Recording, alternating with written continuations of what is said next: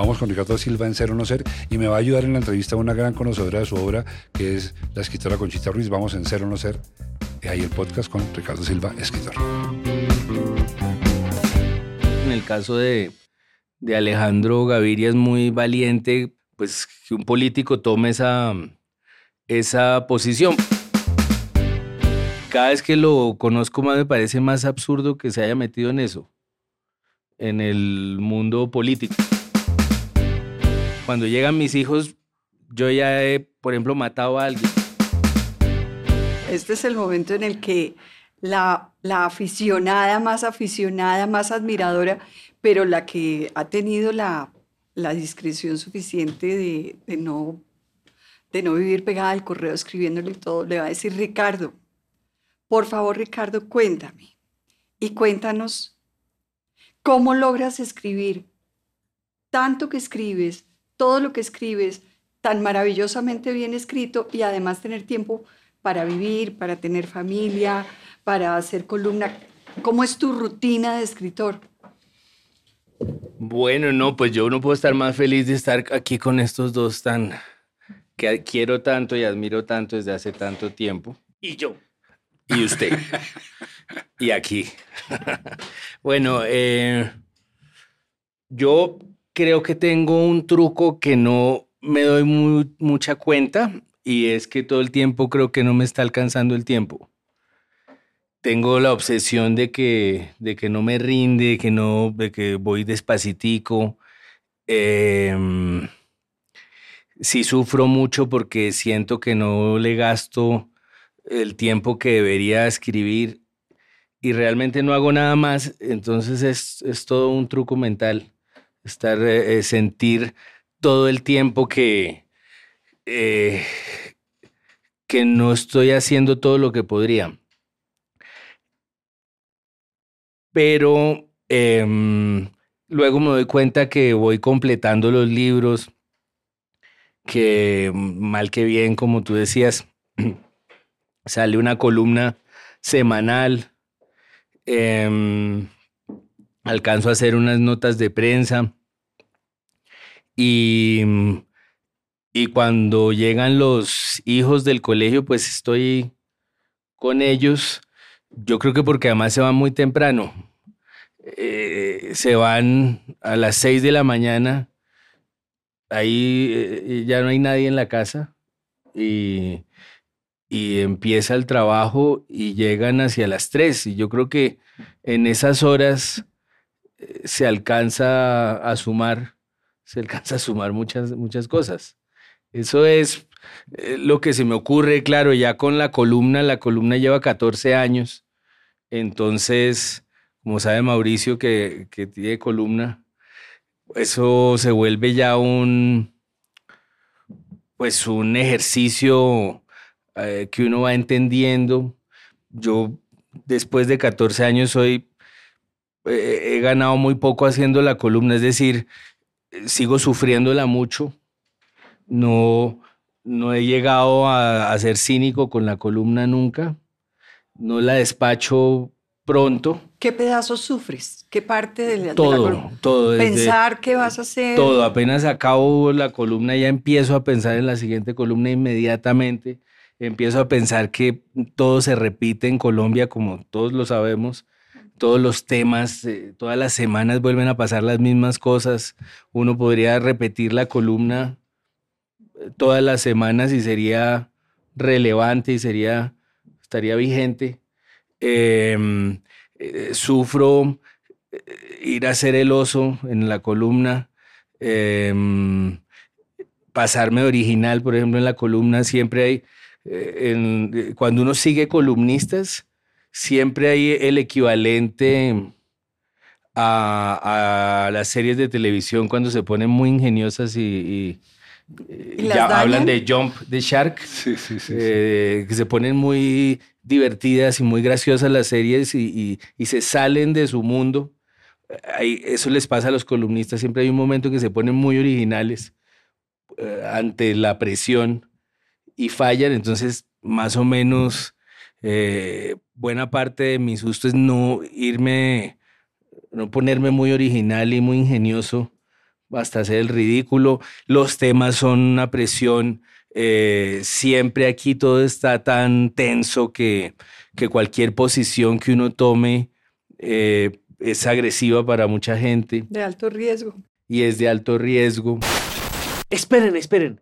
Estoy haciendo esta interrupción en el podcast porque quiero recordarles lo importante que es para nosotros que se suscriban, que le den like, que lo comenten, que lo compartan, porque eso hace que se nos crezca nuestra comunidad y que seamos cada vez más. Por favor, no lo olviden, nos hacen felices cada vez que ustedes nos hacen crecer. Ya somos muchos, pero queremos ser muchos más. Así que ser o no ser, ahí el podcast es la voz de los que son. Continuamos con el podcast. Sí, en el, en el podcast que hiciste, uno de los que hiciste recientemente con Alejandro Gaviria, que además ahí no, no- nos- no- no- yo te muestro el tuyo, tú me muestras el mío. Sí, sí, sí. Entonces, eh, eh, sí, eh, ha- ha- habl- hablan de, de exactamente de ese tema, ¿no? De, ¿cómo, cómo decirlo? Si me reencausas, l- llego al, llego al tema. Lo que estabas diciendo en este momento. La columna, la tensión de escribir Ah, sí. en un... Entonces ustedes hacen un raciocinio sobre lo políticamente correcto. Es que tenía varios en la cabeza. Sobre el problema que es hoy en día hablar políticamente correcto y, y particularmente en él, por sus posiciones públicas y por su exposición como candidato, me pareció muy valiente que él lo diga. Porque él lo, o sea, que tú lo digas, eres, para mí es esperable. Que tú te rehuses a la inclusión obligatoria que nos está Sí. llevando. Pero él me pareció muy interesante diciendo, no, es que ya, ya hay cosas que yo no podría decir porque entiende que el contexto ha cambiado y, en la columna se tiene que ser muy delicado eso, ¿no? Sí, eso, eso por un lado, la, corrección política, que estoy de acuerdo en el caso de, de Alejandro Gaviria, es muy valiente, pues que un político tome esa, esa posición, porque en teoría le toca ser políticamente correcto y yo creo que lo más valioso que él tiene como político es esa, mm, pues esa decisión de decir igual lo que piensa, así no se acomode y así falle. A Conchita le gustaba mucho como candidato eh, en el comienzo, ¿no? Y al menos a mí también. ¿Y usted? Y, y- y no, ¿Qué ¿y sabes qué pasó? Cuando lo vi, en tu- lo, lo vi otra vez en tu podcast, yo dije, pero este man era el que yo quería de candidato. ¿No te pasó sí, así? claro. Que en el podcast Me el gusta más como es que como candidato. Es, una, es un buen tema porque es un... Realmente yo he aprendido a, a- a entenderlo y, a- y le, pues le he tomado mucho cariño, lo considero un amigo. Y, y- y cada vez que lo conozco más me parece más absurdo que se haya metido en eso, en el mundo político, porque una persona que hace tanto esfuerzo por ser auténtico, que es lo que yo veo en él, por decir lo que piensa y por ser como es, pues eh, difícilmente funciona en ese mundo. Y eso, pues todos lo vimos que pasó con esa coalición del centro, fue muy vergonzoso y muy... Para fue. él, además, porque me- yo eh, en esa escena del parado frente a Ingrid Betancourt y esta señora en su delirio mm, tremens diciendo la cantidad de cosas, yo me puse en el lugar del tipo, independiente de que yo esté a favor de él o no. ¿Esto qué pasó? O sea, ¿Cómo maneja la- uno la- eso? la- los rifles todos contra mí, era mi amiga, habíamos hecho pacto y yo ahí parado desnudo, porque era una posición impúdica la de él. No tenía de dónde de- a- apoyarse. Y la mujer lo ataca y este man ahí parado. Difícil, ¿no? Y, y tiene más contexto aún porque hasta ese momento a mí no me parecía descabellado que ella fuera eh, un personaje político importante. Es decir, eh, yo me acuerdo que cuando antes del secuestro todos le teníamos eh, algo de admiración porque era valiente, al menos. Puede que a uno no le gustara algo que dijera o su forma de ser, pero uno le reconocía valentía y, y- sí, como arrojo para decir lo que pensaba. Luego, el secuestro me pareció que la convirtió en un símbolo, obviamente. Me parece que ella eh, supo volverse una figura política más allá de lo electoral, pero en ese momento cuando se eh, pone a pelear con Gaviria en un primer debate político que aparte de todo era más bien ridículo, porque eran 20 candidatos o algo así en un escenario y eso no, no había manera de que eso fuera un debate, pero ella escogió pelear con Alejandro Gaviria, que era como el menos, el menos grave de todos allí. Eh, me parece que descendió de nuevo a ser una figura muy confusa ella. Se desdibujó, perdió lo que había ganado como figura simbólica y, se volvió eh, lo que decían en las redes que es lo peor que puede pasar, ¿no? Que uno sí se parezca a lo que dicen en las redes. Y, es, esa figura que viene cada cuatro años y arma un lío. De, y se va. Y se va. Y, y, eh, y Gaviria, realmente el, de, toda la parte de, del, de cuando fue candidato y precandidato, el, la anécdota que a mí más me llama la atención fue cuando él contestó lo que contestó sobre el ministro de, de Hacienda del momento. Él, él, sintió, él se dio cuenta que, que hizo algo que no, no era tan políticamente interesante? Pues a mí me parece, yo en ese momento no tenía conversaciones con él, lo conocía eh, de antes y habíamos intercambiado libros y mensajes y cosas así muy en la distancia. ¿No era tan amigo de él como de nosotros? No, nosotros somos íntimos. Es que esto es de toda la vida. Esto es de toda la vida, claro. Eh, no, eh, y, me parece que, que eso dio mucha claridad sobre el tipo de, candidatura que él iba a hacer. Es decir, él empezó por decir lo que, lo que pensaba. Eh, y era un riesgo muy alto. Este señor eh, Carrasquilla, pues era, hablando de símbolos, era el símbolo del estallido social prácticamente. El, establecimiento. Era, el establecimiento completamente y uno entrar eh, viéndole el lado bueno por el lado técnico era, pues sí, desconocer una cantidad de factores que estaban funcionando en esa, en esa campaña. Eh, por eso me, me devuelve a pensar que pues una persona auténtica como él requiere de un electorado muy atento o muy dispuesto a, jugar el juego, como pasaba a veces con Mocus, que era parecía un extraterrestre y entonces hay, hay que estar eh, como en plan de recibir al extraterrestre, de hacer encuentro cercano del tercer tipo. Yo creo que sí, para, para personas como ellos debe ser muy difícil eh, movilizar masas, porque de todas maneras creo que las masas tienen una lógica que tiende a ser rudimentaria, sea cual sea la masa, así sean los alemanes hitlerianos, pero eran masas y eran rudimentarios. Cuando se encaraba el líder más allá de, esa, de eso rudimentario, pues la masa empieza a ser frágil, la, la, masa empieza a dudar, ¿no? Pero vengan, es que usted es escritor, hermano, es increíble cómo es la conversación, ¿no? La conversación es maravillosa porque fíjense que las conversaciones tienen vida propia.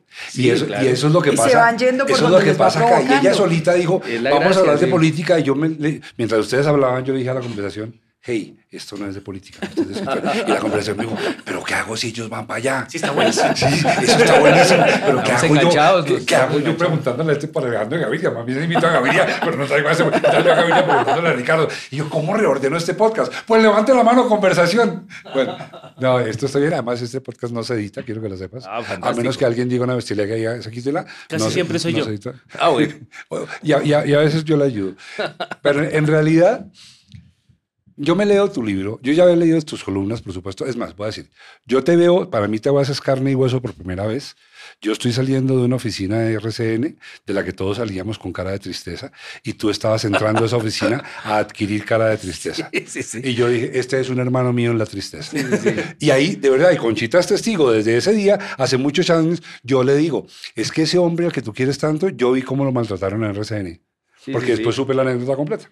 Y, me, la contaste eh, brevemente, otro día que nos encontramos. La verdad es que me dolió mucho porque... No, Sería, no sería bueno para nuestro público más o menos contar la anécdota. Él salía a la oficina de Fernando Gaitán y la anécdota no la conozco, pero él iba triste. Salió triste. Salía triste. Es que era muy difícil no salir triste de, de ese mundo porque era un mundo muy inoperante todo, era muy, era exasperante. Parecía como como un juego mental todo. Entonces lo que pasaba era que un juego mental. a mí a mí nunca a mí nunca me digamos yo nunca he tenido a mí siempre me ha fascinado el cine y la televisión. Eh, entonces eh, eh, admiro con conocimiento de causa tanto a Mauricio como a Conchita.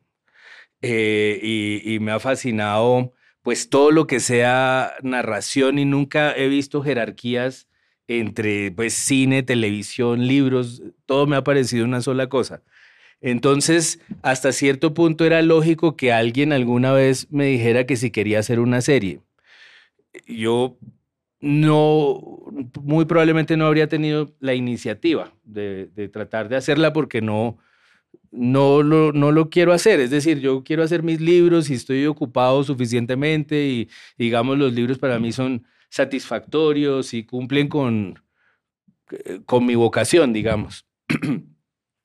Pero si me proponen hacer una serie me llama la atención, me parece interesante. Y varias veces en esos años, eh, yo diría, esto es como 2005 a 2015, unos 10 años completos, me llamaban a decirme, oiga, estamos buscando voces que no vengan necesariamente de la televisión, sino que vengan de otros lados. ¿Por qué no se, se inventa una serie? Entonces, era casi ya un rito. Yo me lo inventaba, eh, hacía lo que mejor podía para que se pareciera algo que me gustara a mí. Se supone que esa era la premisa. estamos buscando usted para que usted haga algo que usted haría y le gustaría. Lo llevaba y de pronto aparecía uno rodeado de 15 libretistas en la casa o en la oficina de Fernando Gaitán observado fijamente eh, y todos como con cara de este tipo que está haciendo acá. no sabe. Este tipo no es de este mundo. Este tipo es el que escribe esas cosas y las columnas y, y los libros. Esto, ¿quién lo trajo? Más o menos. Obviamente cuando hay 15 libretistas hay 15 eh, versiones de lo que uno pueda hacer. Supongo que pasará lo mismo con los médicos o con los taxistas. Eh, eh, todo el mundo tiene su opinión y, ahí empieza a ser inoperante. Entonces, eh, además todos son libretistas y entonces todos lo que quieren es hablar y, conversar y pasar bueno. Y tomar trago. Eh, comer empanadas también, no solo el trago. Y entonces era bastante, era, era un poco infernal todo. Es decir, todos terminaban opinando y diciendo en esa reunión como conclusiones, yo creo que le falta fuerza al comienzo. O yo creo que le falta fuerza a los personajes femeninos. Mes después, nueva reunión, 15 libretistas, todos analizando, todos muy serios, todos eh, simpáticos, todos buena gente. ¿no? Realmente uno no veía nada Nadie lo iba a atracar a uno ahí, mejor dicho. Eh, pero en la siguiente reunión entonces están muy fuertes los personajes femeninos. Bájale. Yo creo que hay que bajarle. De pronto este comienzo no era, nos equivocamos en la pasada reunión y todo era eh, enloquecedor, era enloquecedor. Y digamos, para mi forma de ser, por un lado, y para lo que yo quiero escribir, que es novelas o las columnas, por ejemplo, pues es absurdo porque es, eh, ese eh, oír y oír y oír y oír opiniones que, que algunas pueden ser buenas, algunas pueden ser malas, pero realmente lo que termina sucediendo es que no pasa absolutamente nada con eso. Porque eh, usted tenía que hacer el argumento para que los libretistas generaran el libreto o usted ya llevaba un libreto hecho. Varias varias cosas me tocó. ¿Cómo va? Sin moverme, sin reírme, sin hablar, con una mano, con la otra. Le aseguro, no conozco la historia, pero para allá vamos. Para allá vamos. Pues me ha tocado hacer de todo en esos años. Eh, ahora he tratado de evitarlo y no caer tanto en esa trampa de cuando me llaman a decir, no sé si usted tenga una idea para una serie. Eh, trato ahora de no caer, pero, mm, pero me han pedido argumentos, me han pedido adaptaciones de libros que, míos. Eh, escribir el primer libreto, he trabajado solo, he trabajado con otros libretistas em, y es y ya es chistoso, parece como una maldición. En esa en esa en esos años mm, nos tocó a Mauricio y a mí hacer parte de una especie de foro, ya no recuerdo bien de qué era, como de La Paz y los medios o algo por el estilo, en el que estaban desde eh, Paula Gaviria hasta Gustavo Bolívar. Había una cantidad de gente que discutía la paz y los medios y todo esto.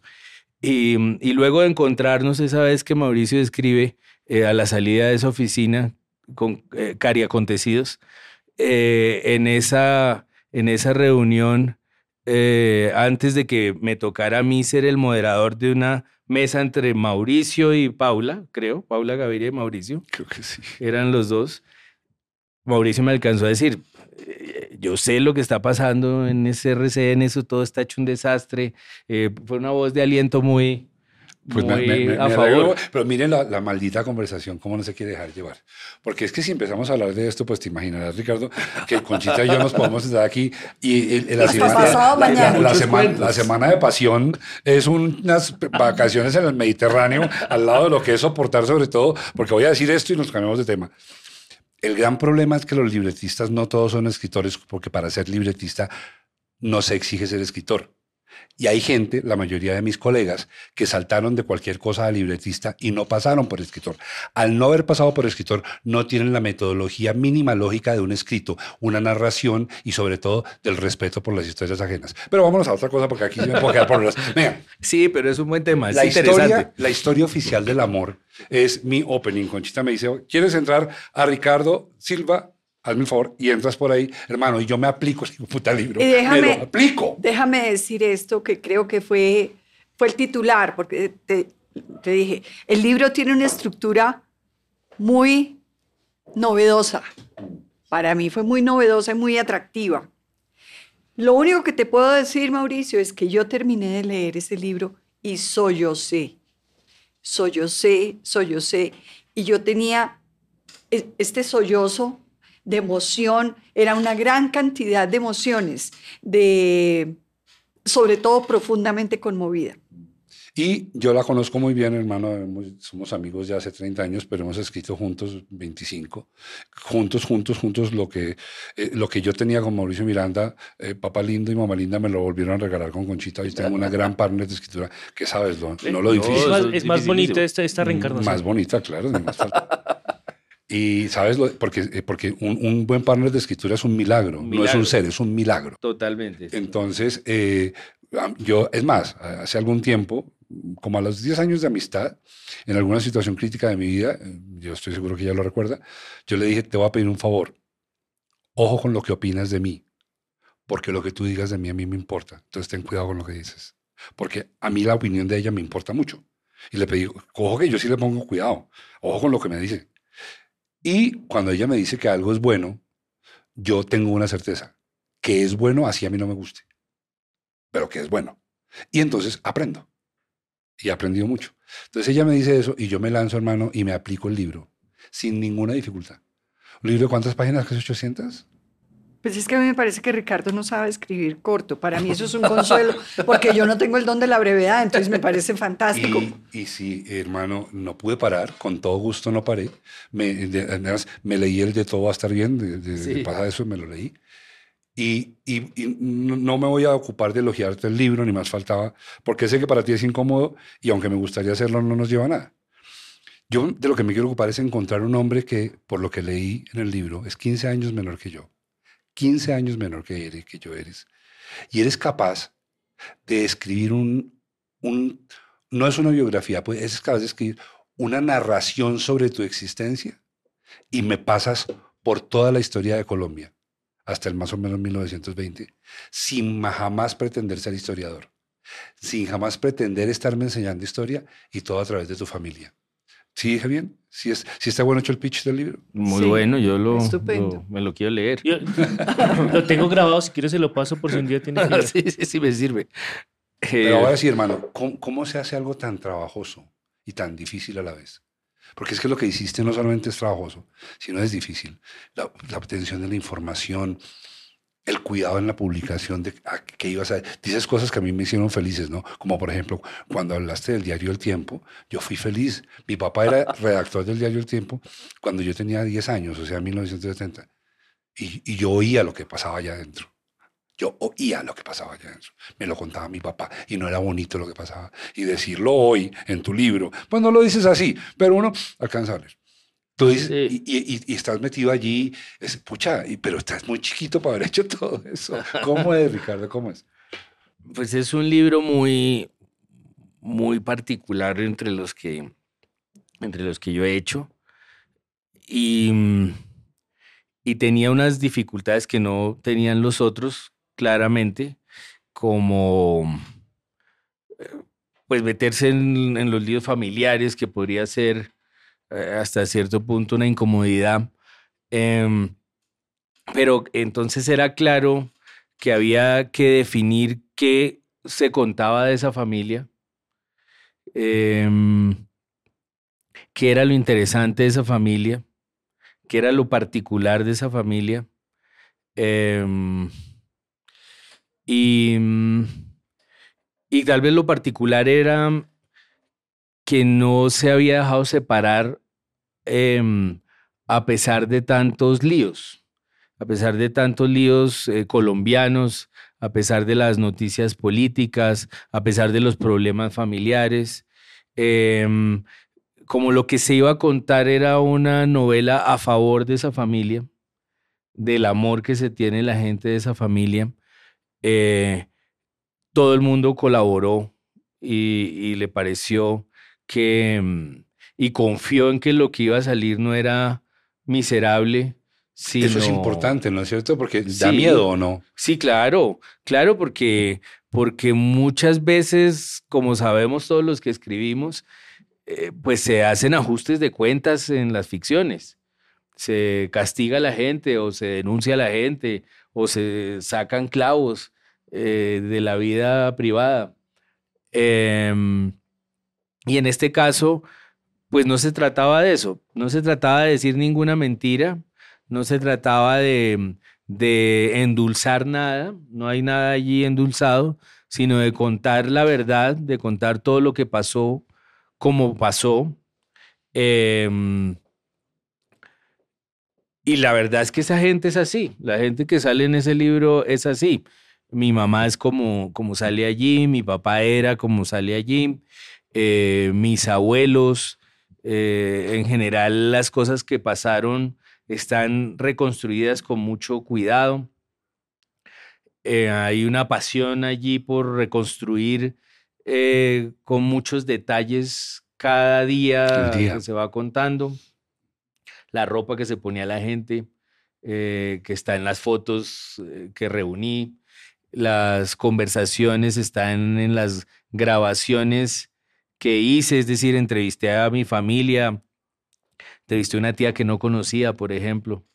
Em, conseguí todos los libros de mi abuelo, que era un senador liberal, eh, muy brillante. Alfonso Romero Aguirre. Aguirre, muy brillante, pero también muy delirante al mismo tiempo, como la época eh, del bipartidismo violento. Y, todo, pero antes de sentarte a escribir la primera página, eh, ¿cuánto tiempo estudiando? Pues yo he tenido diferentes maneras de, investigar los libros. Y, mm, y antes me gastaba mucho tiempo investigándolos y me daba cuenta que no me servía para mucho. Es decir, que mm, si investigaba un año, más bien lo que me pasaba era que se me entorpecía el trabajo. Tenía demasiada información que no me servía y que incluso me impedía comenzar. Aquí eh, empecé eh, luego de un par de meses de conversaciones y de reunir notas eh, de prensa, archivos de prensa, fotos, y eso sí tenía claro que, mm, que iba a contar la historia de la familia hacia atrás, desde la ecografía de mi hija hasta el momento en que llega mi abuela a Cartagena, mi abuela que nació en un pueblo de Palencia, en España, que se llama Fuentes de Nava, que es un pueblito muy silencioso como de otro siglo. Eh, me parecía interesante cuando ella llegaba y, y, que ese era el camino que iba a contar. Realmente la dificultad no fue escribir eso hacia atrás, porque lo que empecé a hacer fue a, reconstruir día por día. Esta historia hacia atrás se cuenta por días, por fechas. en una fecha importante de la familia que a veces coincide con fechas importantes para la historia del país. Eh, y entonces la dificultad no fue escribir hacia atrás, y así lo escribí, o sea, empecé en 2015 y terminé en 1930.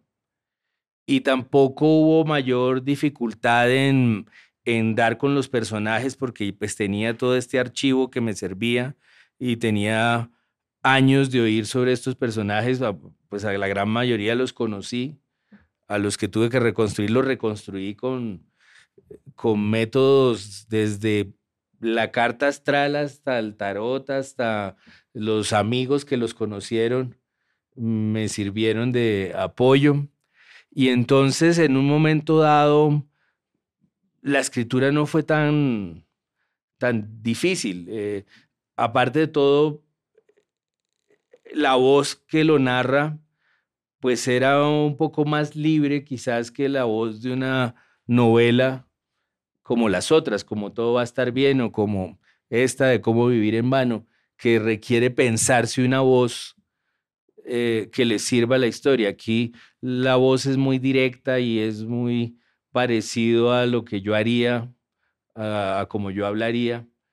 Y entonces creo que había mucha libertad en, el, en la escritura. ¿A, ti, te pareció, pregunto, a mí me pareció, y por eso quiero confirmación, que el hombre escribe con dirección de arte, porque es que yo entiendo, ¿no?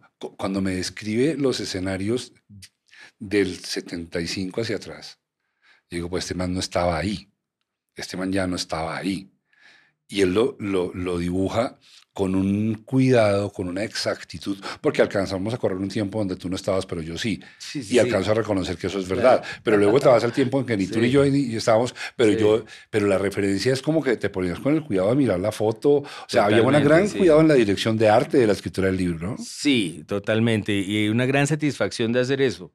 Por ejemplo, cómo los televisores se van engordando cuando uno va hacia atrás.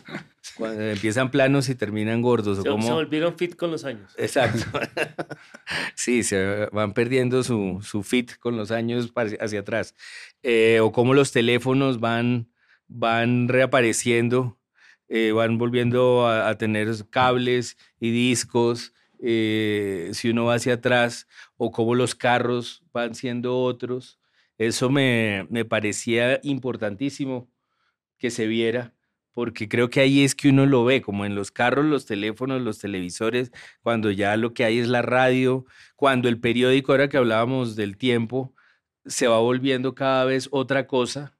Lo que es hoy el tiempo es un periódico muy diferente a lo que era hace 20 años, a lo que es eh, en los 80, a lo que es en los 60 y los 50, cuando se vuelve casi que un órgano de propaganda a favor de, ni siquiera el Partido Liberal, sino del Partido Liberal de Eduardo Santos. Em, el periódico El Tiempo es un personaje del libro, sin duda.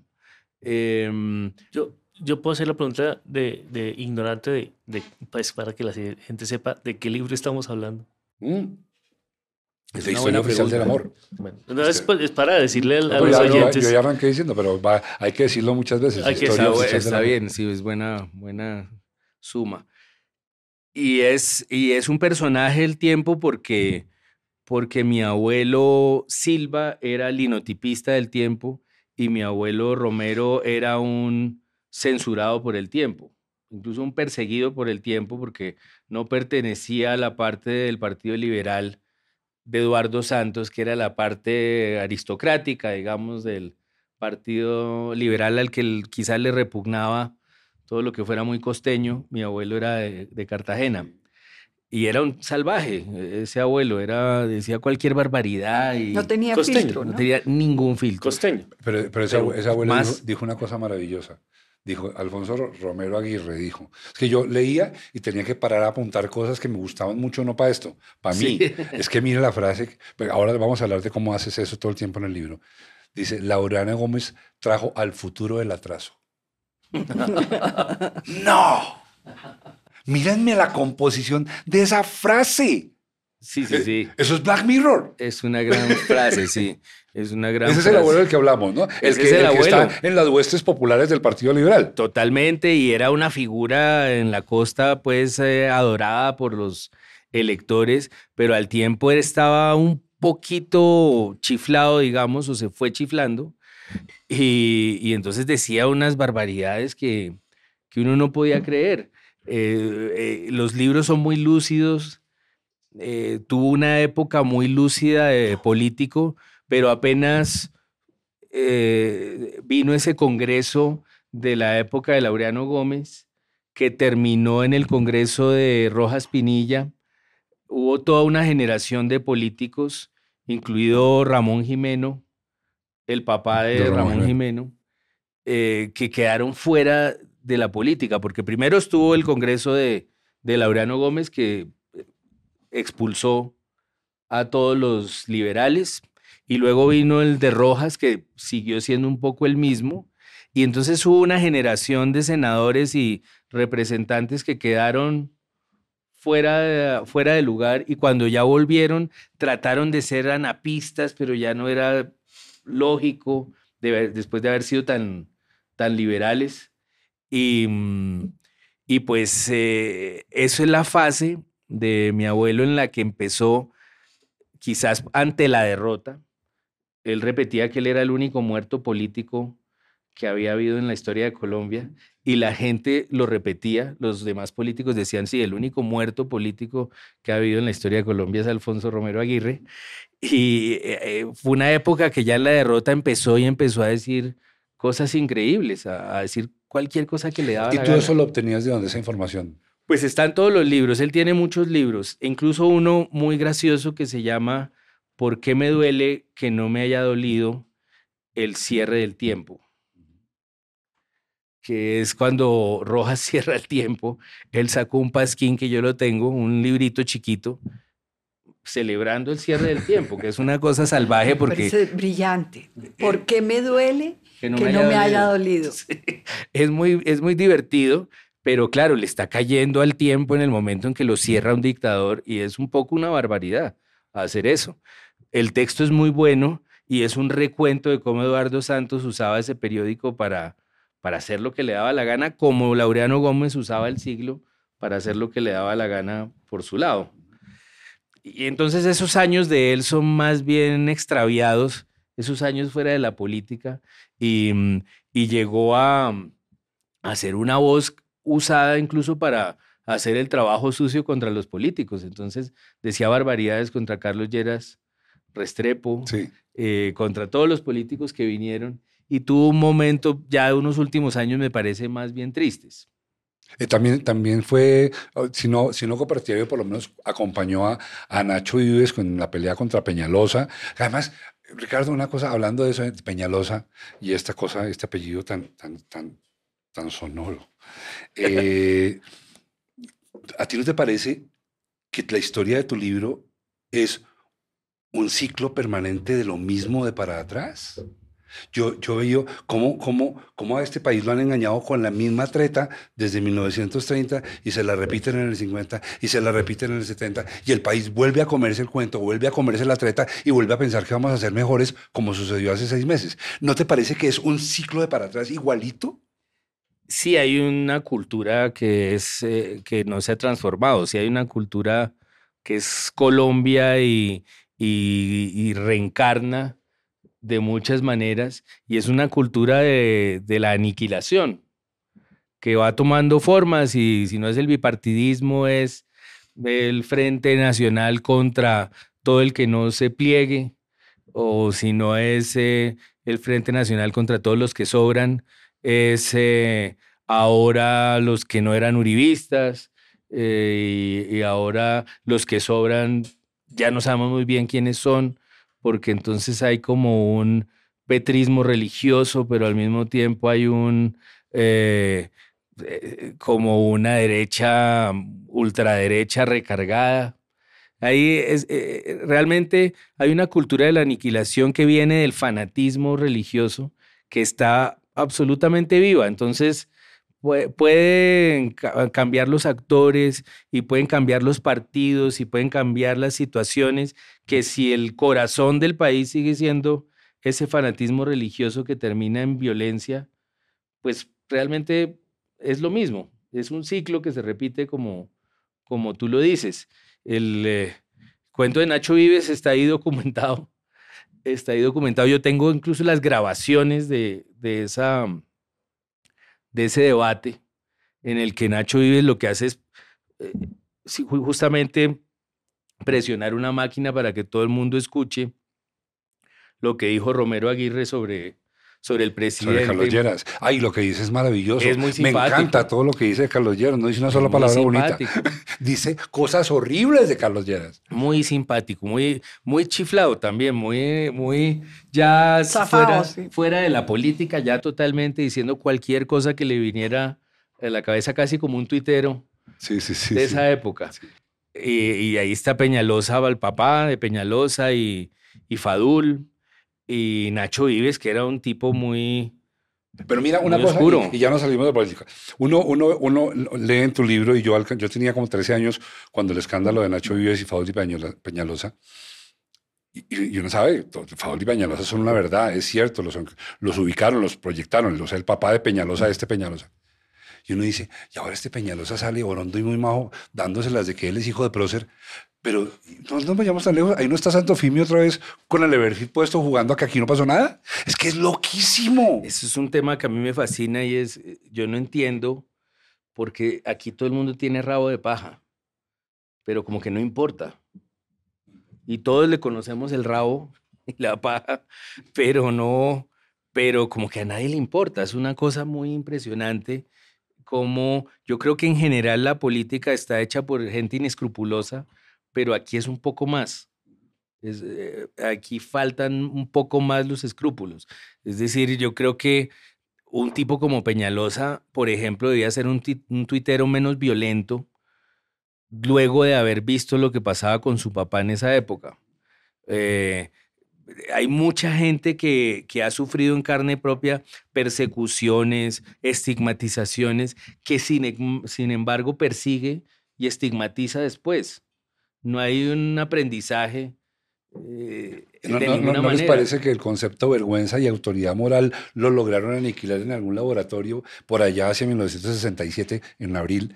Aniquilaron el concepto vergüenza y autoridad moral. No les da vergüenza. Oiga, no, no te da pena. Oiga, al señor este Uribe no le da pena todo lo que le han mostrado, todas las cosas que han puesto en evidencia, fotos, grabaciones. No te da pena salir a la calle, mano. Por pena, quédate en la casa. Pero qué pena. ¿No? A mí me impresiona, y porque además no solo es de los políticos, sino de sus electores el problema, y, pasa cosas como la gente que está sudando frío hoy en día, todos los días, imaginándose que Petro se va a quedar para siempre, que es muy gracioso porque son entre esa gente que está sufriendo tanto y, sí, levantándose a las 3 de la madrugada, sintiendo que este tipo va a ser pues Darth Vader y se va a quedar para toda la eternidad en el cargo, pues usualmente hay, entre ese grupo hay mucho uribista que no, que no cuestionó que este señor cambiara la constitución para quedarse y no se dio cuenta que se quería seguir quedando. Y que todavía intenta. Que, trató, pero no pudo, pero por un poquito. Y allí nunca había esa preocupación por la democracia. Y era el 80% del país el, el que estaba respaldando a esta persona a mí sí me parece que gustenos o no este experimento, este gobierno, este presidente, lo que queramos, más allá de eso, y en el esfuerzo de no quedarnos odiando a los personajes, sino interpretando los fenómenos, sí es muy curioso todo el clasismo y toda la derecha que ha sacado de, de las profundidades de cada quien este gobierno. Esa defensa de la, de la democracia nunca la habíamos visto. Esa preocupación porque se hagan reformas. Y, es decir, eh, en el gobierno Gaviria hicieron las reformas que les dio la gana, cerraron el Congreso para armar la constituyente, eh, que era impensable cerrar el Congreso, eso es de dictadura. Eh, cambiaron todo el sistema de salud y armaron esta ley 100 que a mí me la explicaron en tableros de salón de clase diciendo que se había acabado el país, que eso era un desastre, esa ley 100, hace 30 años. Más allá de si nos guste o no lo que está haciendo Petro. Yo tengo, por supuesto, muchos reparos, tengo muchas críticas que las he estado haciendo en la, en la columna. Más allá de eso, sí es impresionante cómo ahora sí todo el mundo está afectado por, por reformas, por eh, eh, posibilidades de, de, movimientos populares. Porque a Francia sí, Márquez la llevan en helicóptero. Ahora a su sí, casa. a todo el mundo le Eso parece terrible. Sí. Eh, sí, sí me parece que eh, yo nunca estaba de acuerdo con la gente que dice que el centro es la derecha, que eso es paja que existe un centro. Pero sí empiezo a estar de acuerdo con la idea de que el centro es clasista. Y eso me parece eh, pues devastador de volver a empezar, de volver a reconfigurar un centro que no sea clasista, que no desprecie, que no sea sesgado, que no sea que no tenga una indignación selectiva. Ya, entiendo qué es lo que me pasa con este hombre. Y ya entiendo una cosa, voy a aclarar qué es lo que pasa con esta conversación. Porque me la he pasado mirando la conversación. Yo le digo, conversación, ¿para dónde vas ahora? Y ella me dice, voy para donde la política. ¿Por qué? Si el man es escritor. Entonces la conversación me acaba de decir, me dice, Mauricio, ¿Usted no se da cuenta de lo que le gusta hablar al man? es, es, es, un tema rico. Pero yo tengo una pregunta para volver a la literatura. Volvamos, volvamos. De, de nuestra, no, de... yo no tengo problema. No, vamos y no, volvemos. No, vamos, vamos, y vamos y volvemos. No, sí, no, sí. la pero- conversación pero lo permite. Sí, la conversación está feliz. De, de, de una suscriptora muy especial que tenemos en Cartagena. Me manda a hacerle una pregunta, que además que usted conoce. La doctora tengo Doña mucho Elcita- cariño, además. Sí, la doctora Doña Elcita le manda a preguntar que ya hizo un libro basado más en su familia paterna, otro basado en su familia materna, pero ¿cuándo va a ser un, un libro de su familia cercana? de mis hijos y mi... Pues están, están retratados un poco en historia oficial del amor, pero digamos en las primeras 40 páginas, no más, están, digamos, celebrados allí, pero sí me parece que, mm, que ese libro de historia oficial del amor es, es un libro hecho por un hijo, es decir, por, por un hijo que adora Es dos años maravillosos padres. hechos en Colombia. Es un poco eso, Es claro. eso. Es, es, es el punto de vista de un hijo. Sí. Y, y sí sería interesante hacerlo desde el punto de vista de un padre.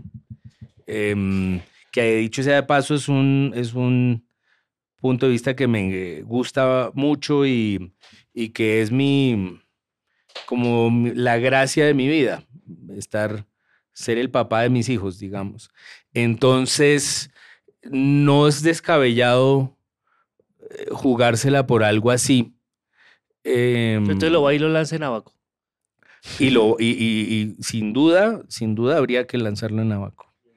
Eso es como el Is Us. En Cartagena, hay que aclarar para la gente que no. Sí, sí, Abaco. que no Abaco conoce. Libros y Café en Cartagena. Tú, tú has visto This Is Us, ¿no es cierto? La serie gringa. Y me encanta, yo es la que defiendo. acabaste de decir, o sea, hablamos de los años maravillosos y ahora estás hablando de This Is Us, porque Is es el otro. punto de vista del padre, claro. Exactamente, exactamente. Claro. Bellísimo hacer eso. A mí me encantó This Is Us, me la vi entera. Y, y después hay gente que me la critica y me dice que eso era una telenovela como si, como si una telenovela fuera algo malo. Yo creo que sí es una telenovela, pero la te- y estoy contigo. El problema de la telenovela no es la telenovela per se. Ese nombrecito no tiene ni nada. Eso, es un, tiene enva- problema. eso es un envase. Lo que metas ahí es lo que sabe a lo que sabe. Lo que funciona, lo, lo Y sí, funciona. dices, esa es una gran telenovela. A mí me pareció ver, de cada tres capítulos yo lloraba dos y medio. Cada Por tres favor. capítulos, no, cada capítulo era imposible no, no sufrirlo. Es bárbaro, muy bien escrita además. Muy bien y, escrita, muy y bien tal el juego con los tiempos. Para los que no lo han visto, el juego con los tiempos. es A mí me parece magistral eso que hicieron. Sí, sí, sí. Eh, pero, ven un momento, me voy a a la escritura a lo, a lo más básico, pero básico para mí, porque yo, mi, mi- mi- forma de ser escritor es muy distinta a la tuya. Conchita lo puede certificar. Somos muy distintos. Eso. La, escritura, de- de- la escritura del guionista es muy distinta a la tuya porque tú no tienes encima la presión de un equipo de 80 personas afuera esperando lo que estás escribiendo, porque si no todo para. Eso, eso cambia muchas cosas, no para, no para bien ni para mal. Pero sí me da una curiosidad morbosa, me gustaría ser como mosquita y ver cómo hace un escritor que no soy yo. ¿Cómo, ¿Cómo haces tú para escribir? Porque para mí escribir es muy fácil, a la vez que muy difícil, pero no hay ninguna gracia en lo que yo hago. Hace, más, hace cosas más emocionantes un oficinista que yo. ¿Tú cómo, es, cómo escribes? ¿Cómo es el día? A mí, yo me identifico mucho con la idea del oficinista y, y me fascina, digamos, contener el, el, oficio de la escritura en esos términos, es decir, eh, eh, descargarlo de trascendencias y de musas y de, y de mm, eternidades y volverlo un trabajo de oficina. A mí me parece que, que eso es lo que es. Eh, además, creo que es un placer, como tú dices. es decir, sale fácil porque es un placer y porque, pero también es difícil porque tiene que quedar bien y entonces eso es un problema. Em, y también me fascina eh, la pregunta de cómo hacen los demás ese trabajo. Dicho esto, a mí me parece que, que toda la escritura es a la larga una sola y los periodistas son escritores y los libretistas son escritores y habla mucho de, de la cultura, yo no sé si será occidental o, o qué, que, siempre hayamos estado buscando jerarquías en todo. Es decir, ha, habido momentos en que el escritor que vale es el poeta realmente, luego por épocas es el novelista, entonces se, considera por épocas que ser periodista es menor a ser eh, cuentista o que ser libretista es menos complejo que, que otras cosas. Y, y, ha faltado, por ejemplo, que le den el premio Nobel, yo no sé, a, Paddy Chayefsky, el, guionista. Ya dijimos que este sabe muchos autores, ¿no? Este sabe muchos autores. Nos vas a rajar con todos. Paddy Chayefsky eh, tiene el guion de una película que a mí me fascina que se llama Marty. Ok. Eh, que es una película con Ernest Borgnine. Ajá. Eh, en este momento, no sé si es del 52 o algo por el estilo. ¿Cómo se llama la serie de televisión de Ernest Borgnine? ¿Cómo era? ¿La Marina de quién? ¿De Hogan? ¿Algo así? Él tenía una serie de televisión, Ernest Borgnine. Por eso es que lo sé, no por el cine, sino... Pero, pero Paddy Chayefsky también es el guionista de Network, la película esa de Sidney Lumet sobre un canal de televisión que depende casi todo de su noticiero.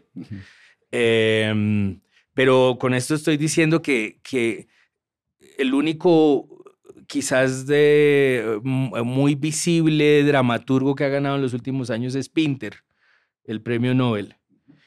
Y me parece que si hace falta que ganen guionistas de cine, eh, libretistas de televisión esos premios, para que sea claro que es el mismo oficio y que allí hay unos talentos pues absolutamente comparables con los de con los de los novelistas. Ricardo, yo ahí tengo, yo ahí tengo una, no, no una aclaración ni un agregado, una observación que creo que hay que tener en cuenta. Yo, mi papá era escritor, en mi casa todo el mundo escribe, yo terminé siendo escritor y hoy en día asumo que soy escritor. Me costó mucho trabajo. Me costó cerca de 35 años algún día decir, oiga, sí, yo como que ya soy escritor, como que sí. Pero me costó mucho trabajo. Entiendo, entiendo esa sensación. Y en, la, en, en el ejercicio de, de, mostrarles a otros cómo escribir guiones, eh, en, la, en, la, escuela, que es una escuela que ya tiene cerca de 25 años, en la que me ha pasado mucha gente, un día descubrí que estaba sucediendo un fenómeno que debe seguir sucediendo y por eso creo que es tan difícil que a un guionista puro le den un, Nobel. Y es por eso. Y es que se pensó y se piensa que se puede saltar de la nada al guionismo. Es falso y lo puedo demostrar técnicamente. Un guion no es una historia. Un guion es el mapa de una historia. La historia tiene que estar escrita en las letras y en la mente del guionista. El, el guionista, para poder extraer de su mente, la tiene que llevar a las letras, no al guion. Porque si lo llevas al guion, estás castrando la de la esencia. Porque en el guion la esencia se intuye, no se lee. Sí. O se percibe en el subtexto, pero no se lee. Entonces, pensar que tú puedas llegar a ser guionista sin ser narrador de historias, ya no hablemos si Totalmente. eres literato o eres poeta, sin ser narrador de historias, es es como que el, el, delineador arquitectónico, cuando eso existía, creo que el AutoCAD ya lo acabó, pero eh, se, se, sintiera arquitecto o ingeniero. Sí. No, hermano, tú estás pintando el mapa porque hay un ingeniero que va a construir tu mapa, como lo que sea, y hay un arquitecto que lo pensó. Y no creo que eso sea bueno o malo o mejor o peor. Creo que es un orden importante porque debido a eso, particularmente en este sector, tenemos tan pésimas producciones audiovisuales. Sí, sí, sí. Y luego decir, y lo extiendo a los Estados Unidos, dan vergüenza los guiones de ciertas historias a las que les metieron millones de dólares. Uno dice, pero ¿y el escritor? ¿Qué hizo ahí? ¿Dónde está? Te voy a decir, una de mis series favoritas en las últimas temporadas, Walking Dead, me daba pena. Yo decía, esta gente debería ir a, a la cárcel por robarse la plata.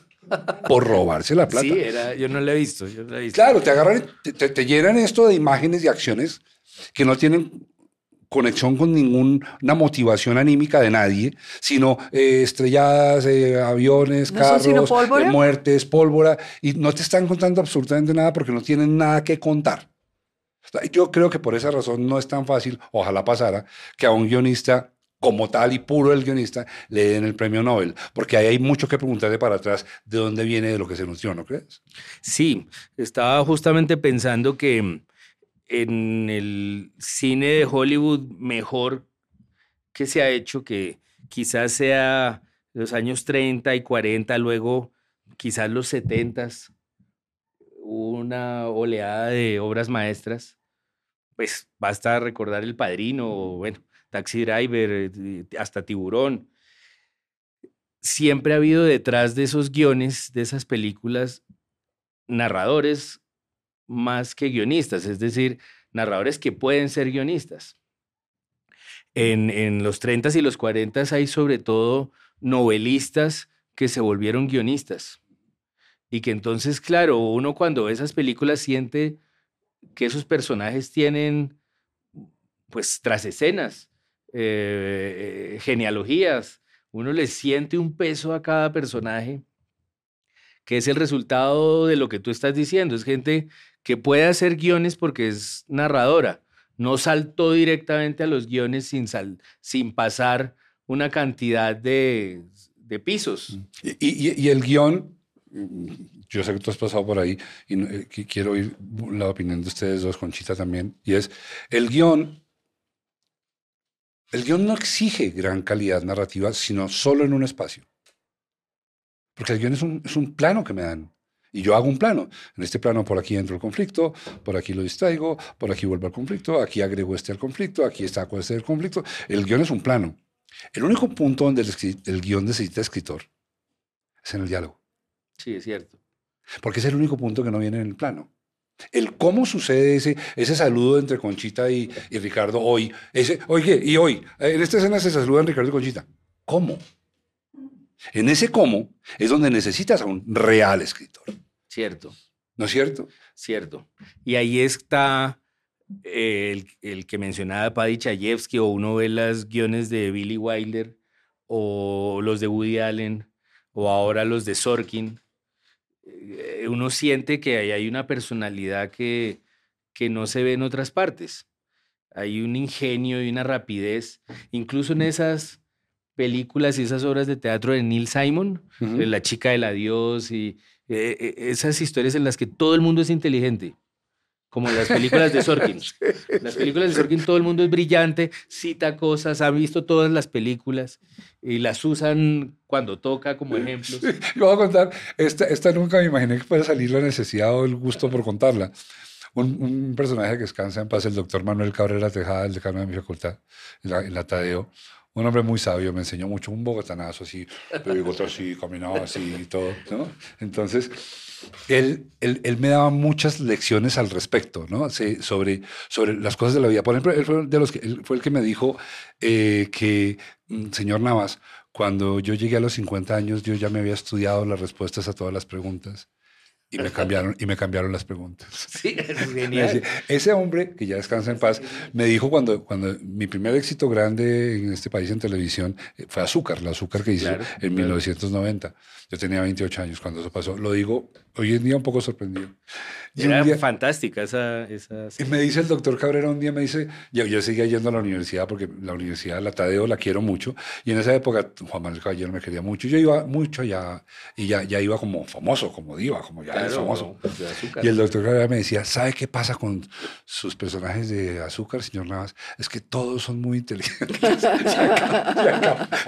A mí me parece que esa es la Pero gracia. yo no, pero yo no sé si eso me lo dijo él como virtud, nunca lo supe, Ricardo. Yo, doctor Cabrera, O si sópreme, yo creo que no me estaba irónico, elogiando. si estaba siendo irónico. A mí me parece una virtud y, y yo disfruto mucho eso, cuando veo que los personajes incluso ya son, ya no son realistas porque son muy inteligentes. Pero es que el acuerdo con una serie, uno por ejemplo ve West Wing, la del presidente gringo que hizo Sorkin, y todos son brillantes y todos son ingeniosos y todos usan metáforas para hablar. Obviamente en la vida real eso no se da, pero ¿quién está esperando la vida real cuando ve esa serie? Yo creo que nadie. Tienes toda la razón. Con- Conchita dice que no hay historia en que yo escriba que no haya que resucitar un muerto. En todas, todas todas las historias, eso tiene que estar Sí. considerado. Pero ir a medianoche a un cementerio a desenterrar un muerto es, Es un... parte de mi historia. Yo, yo caí en cuenta cuando ella me lo dijo. ¿Tú Qué tienes bueno. algún Hasta lugar? en los podcasts. ¿Algún lugar? Sí, ¿no? Hasta en los podcasts. acaba de desenterrar al doctor Cabrera, claro. ¿Tienes algún lugar recurrente? Algo que digas, esto es una impronta dactilar de mi estilo. No, no sabría. A veces siento que siempre hay personajes profesores, pasa, pasa frecuentemente. Creo que hay em, viejos eh, a los que les coge por sorpresa, como al doctor Cabrera, los, estos tiempos. Como al psicólogo de 60 años, el psicólogo, psicólogo de perros, de 60 todo años, estar claro. bien. Es un psicólogo de perros. O este de cómo vivir en vano es un profesor de filosofía del lenguaje que ya no entiende pues lo que está pasando en esta época, todo lo toma por sorpresa. Creo que, que eso se repite. Em, en un momento dado me, me señalaron como, Conchita, a ti la escena de ir a revivir muertos, que, que a los personajes se les desamarraban los zapatos con frecuencia. Cositas así chiquitas se repiten involuntariamente, realmente. Conchita, ¿tú, te detectas alguna impronta de esas de tendencia inevitable? yo creo que eso lo tiene que detectar un tercero.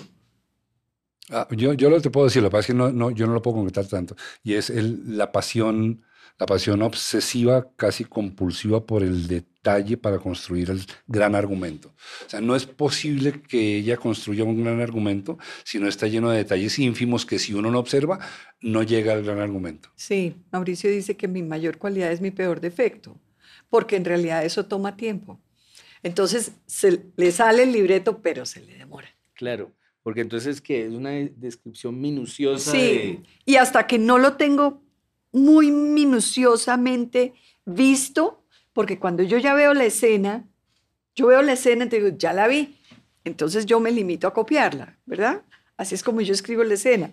La veo, la veo. ¿La ves? ¿Dibujas? No, no, no, la veo en mi cabeza. La ves. Yo veo, ¿Cómo, antes de escribirla, cómo, cómo se toman esas notas? ¿Cómo las tomas? ¿Tienes guioncitos de lo que va a pasar sí, claro. Sí. en cada escena?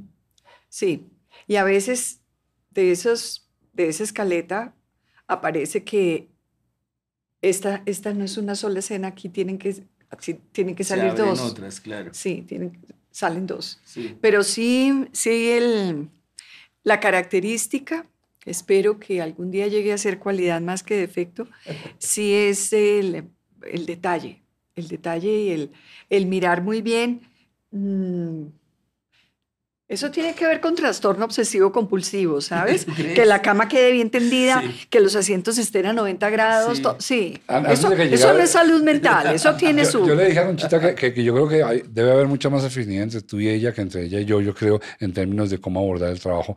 Porque viendo tu historia oficial del amor, yo veo una cantidad de juicio y disciplina en la investigación. Ahora tú me dices que no fue tanta, pero yo creo que tú estás siendo un poco, un poco ignorante de tu virtud.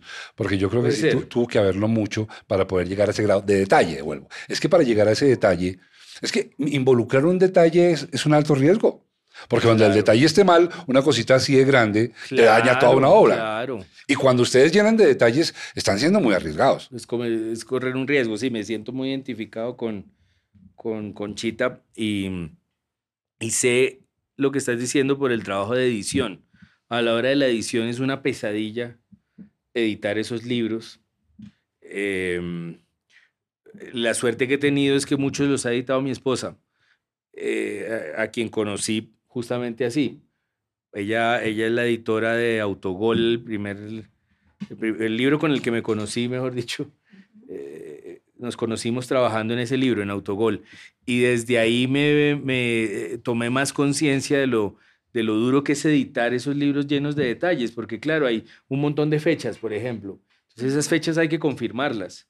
Hay un montón de películas mencionadas y entonces esas películas hay que buscar que sí se llamaran así en español, por ejemplo, porque a veces eh, uno se confía y le pone la noche de las narices frías a 101 Dálmatas, que así se llamaba cuando yo era Claro, chiquito. claro. Claro. Y que es un título muy bonito.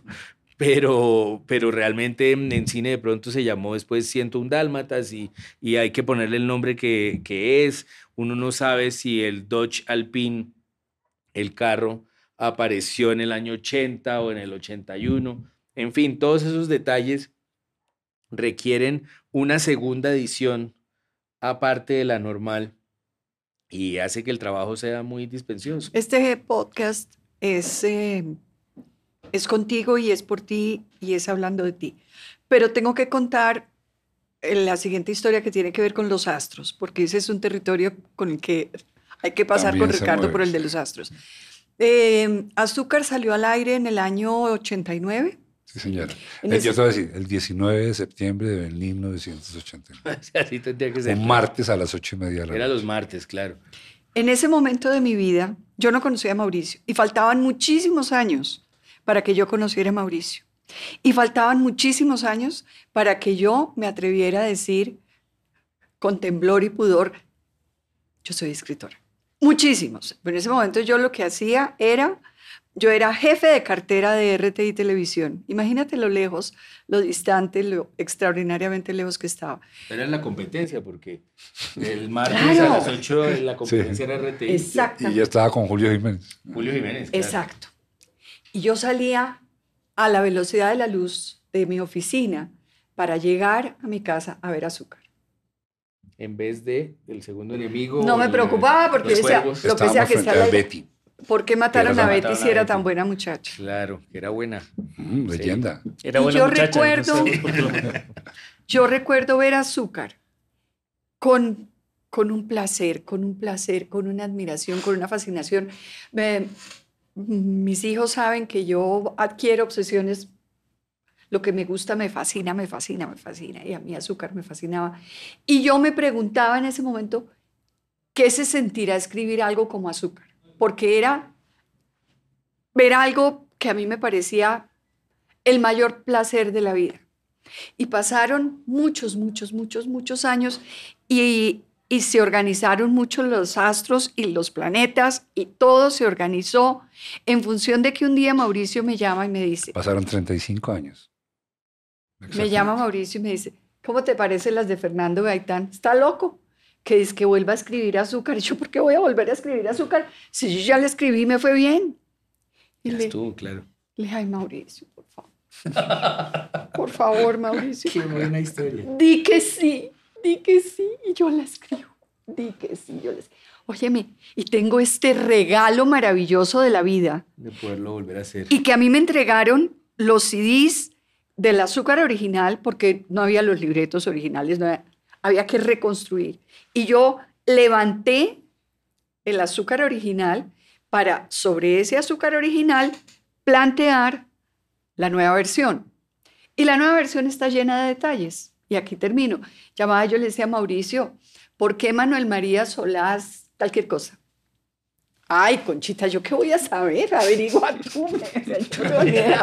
Claro, porque, porque se escribió no solo el momento de la televisión, que era como era, sino que se escribió como escribe Mauricio.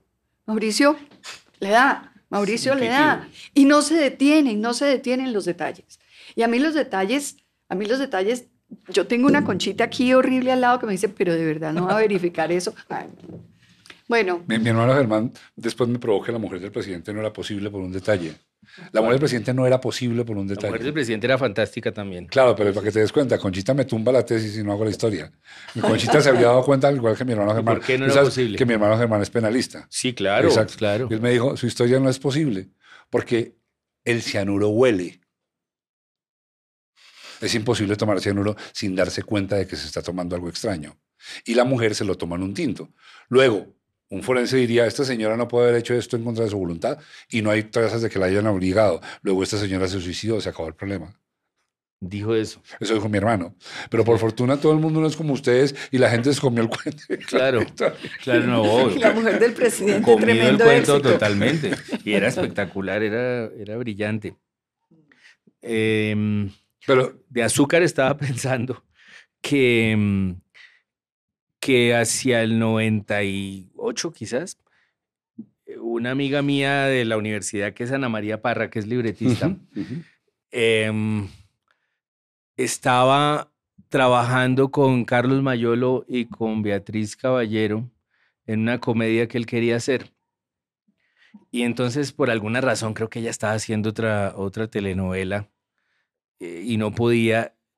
eh, me dijo que si yo quería trabajar con ellos. Entonces terminé. Ana María Parra reunido- sigue siendo tu amiga después de eso. ahí empezó a dañarse esa, esa amistad, totalmente. Porque claro, ella me llevó a esa cita y yo terminé atrapado 10 años con Mayolo y Beatriz, eh, a los que quiero mucho, pero claro, eso era un, un delirio todo. Eh, y, y Mayolo tenía ideas que, que soltaba a las 3 de la mañana eh, y las dejaba en el contestador y eran, eran realmente era para después hacer una instalación en, en alguna galería, porque todo era delirante y, y absurdo. Eso sí le tuve mucho cariño y le oí muchos cuentos de, de azúcar, por eso me acordé que, que estaba, por supuesto, muy bien escrito, pero también tenía esa, esa cosa genial que él tenía. Él era un personaje Tenía, tenía, tenía un delirio que fue muy bien administrado, un delirio, durante mucho tiempo, un delirio eh, estético elevadísimo. elevadísimo. Pero en el caso de Azúcar hubo, te voy a decir, dos personas que lo contuvieron y gracias a esas dos personas, Logró que- qué causar. bueno el- poder decir sus nombres además. Sí, Una es Tony Navia claro, ella estaba ahí. y la otra es Elsa Vázquez. Elsa Vázquez es la edición, que además había sido pareja de Mayolo, una mujer con una, de una inteligencia superdotada. Y de otro lado, Tony, una mujer de un gran rigor Sí. en la producción. Entre ellas dos lograban contener lo que ciertamente había que usar del tipo y el resto ya no. Porque Sí, en el delirio la cosa era caótica permanentemente y ellas eran las que, las que lograban que, que- que el caos no, no abarcara todo y pudiera salir programa al aire. Porque Claro. el tipo sí tenía, tenía cosas brillantes, tenía cosas, Sí. unas obsesiones freudianas maravillosas Claro, que le ponía a los personajes, eran maravillosos. Todos, eh, eh, eh, aquí no había gente que iba al cementerio a buscar eh, muertos, Pero- sino incestos. Sí. En las historias de Mayolo. Permanentemente. sí. Ahora, en el 98 ya no había nadie que contuviera ese, ese delirio. No, porque además de eso, en- él, sal- él salió de azúcar soltó. jugando, salió de azúcar jugando bien. eh, a los que les tocaba eso, pues les, lo dejaron así. Yo me retiré por eso. Yo me retiré por el. Debía Yo- ser imposible. Yo dije, sí, yo dije en el capítulo 52, donde mueren los segundos protagonistas, y, y él dice la historia debe ir para acá. Le dice a Samuel Duque. Y yo dije, no, eso es un delirio. La historia no debe ir para allá. Entonces, Mayolo y yo echamos un pulso en el cual yo perdí. Y yo perdí es que yo me retiré y él se llevó la historia para donde quería y eso fue un fracaso. Que fue donde entra Fernando Gaitán. Ahí es donde entra Fernando Gaitán a escribir. Ya. En el capítulo 52 entra Fernando Gaitán. ¿Y en la nueva versión se pudo corregir ese rumbo? Todo. Mira, maravilloso. La, la nueva versión es maravillosa. En la nueva versión, maravilloso, el ejercicio es eh, delicioso, porque es la misma historia con el agregado de que se cuenta en in todo lo que en la original está en off. Ya. Pero cuando tú tomas ese riesgo de poner en in, vamos a contar y vamos a mostrar qué está pasando que no se mostró, en- porque el anterior tenía ritmo de serie. Sí, Entonces, era semanal. Entre episodio y episodio podían pasar siete años y no pasaba nada. Sí, Esta tenía que ser contada ah, para telenovela, para emisión diaria. claro. Entonces tenía que tener la continuidad, salvo las elipsis necesarias que tuviera que tener. Pero entonces, cuando tú aceptas decir, bueno, aquí termina eh, la primera comunión de la niña de caridad y tiene siete años, y vamos a retomar cuando tiene 18 años, pero vamos a contar todo lo que pasó en el intermedio. Todos los personajes tienen que conservar la coherencia claro. para que cuando lleguen aquí tengan la edad que tienen, tengan el estatus que tienen, la vinculación con la familia o la enemistad o la amistad. todo. Y a veces los personajes se me salían de la foto. Decían, no, no, no, pero es que yo no puedo estar tan vieja, yo tengo que estar más. No, señora, usted tiene que tener la edad que tiene que tener. y todo. Ese fue un juego, para mí fue apasionante todo ese ejercicio. Sí, estuvo, de verdad, estuvo muy lo chévere. disfruté Y- muchísimo. Y, con Carlos Moreno en la dirección que te digo. Carlos Moreno es un maravilloso. tipo muy brillante. sí, Maravilloso, maravilloso. claro. Mira, a, mí, a, ti, ¿a ti cómo te suena cuando yo digo que para mí la historia oficial del amor es un poema de 700 y no sé cuántas páginas? Pues sí, tendría sentido porque está más construido como un poema que como una narración. Eh, en el sentido de que funciona casi como por estrofas, que se van sumando y van, y todo se está dirigiendo a una especie de latigazo final, como pasa con, por ejemplo, los sonetos, que en el caso de Historia Oficial del Amor es, es un último capítulo de despedida, eh, que mm, cuando hicimos esa lectura en voz alta en el en plena pandemia, a mí me tocó leer ese último capítulo y, era realmente difícil de leer sin, sin estremecerse, sin eh, tener la tentación que tú decías de sollozar, porque es una despedida que yo tenía clara, eh, porque es el último momento en que está vivo todo el mundo. Es decir, esto sucede en el 2000, tal vez 15, ese último capítulo, y están mis papás juntos y está mi esposa, estoy yo y están mis hijos. Y es claro que ese último momento es el último momento en que va a estar mi papá. Entonces, em, creo que sí era mm, toda una novela construida para un verso final. Para mí tendría sentido decir que allá hay un, un poema, realmente está pensado como... Y, y, y, y el, el, tono, de bye, bye, tú no lo tengas... Con, de pronto si lo, si, lo hicieras con conciencia no te saldría así de bien, creo yo.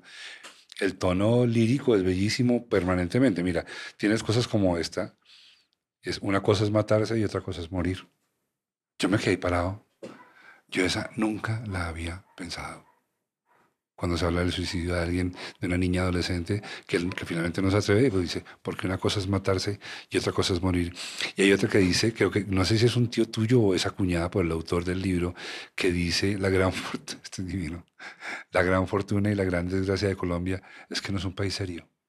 Sí, eso es, eso, eso, es maravilloso. Es que, ¿sabes qué? Yo creo que lo que nos gusta de la poesía, cuando uno se encuentra un poema que le gusta, no es mi caso, no soy no soy pretencioso, no voy por allá, pero la poesía que me gustaba es aquella que dice en un renglón algo que yo digo, ¡Ah! eso se podía decir así. No había que decir tanto, sino aquí me lo dijeron. Mira, tú no sabes la cantidad de veces, de veces con lo crítico que soy de este país, que he agradecido que Colombia no sea un país serio. Porque si fuera serio se habría hecho un, un desastre. Pero precisamente porque no es serio, no pasa nada. Claro, no acaba que, no, sí, eh, es decir, Uribe se quiere quedar, pero redactan mal un artículo.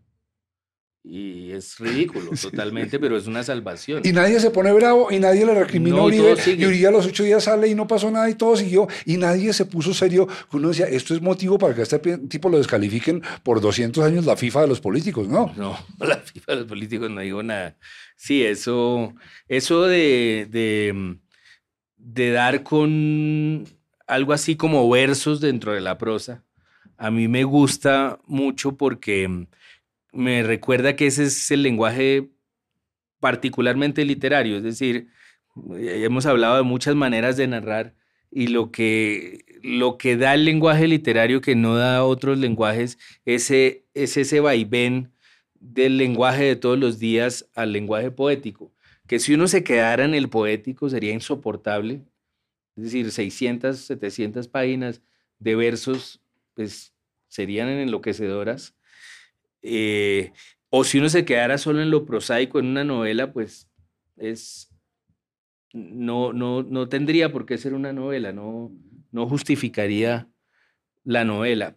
Pero ese vaivén del lenguaje más simple, del más prosaico, del más vulgar en el mejor sentido de la palabra vulgar, a, lo poético, a los hallazgos, a las maneras de decir que no se le han ocurrido a uno.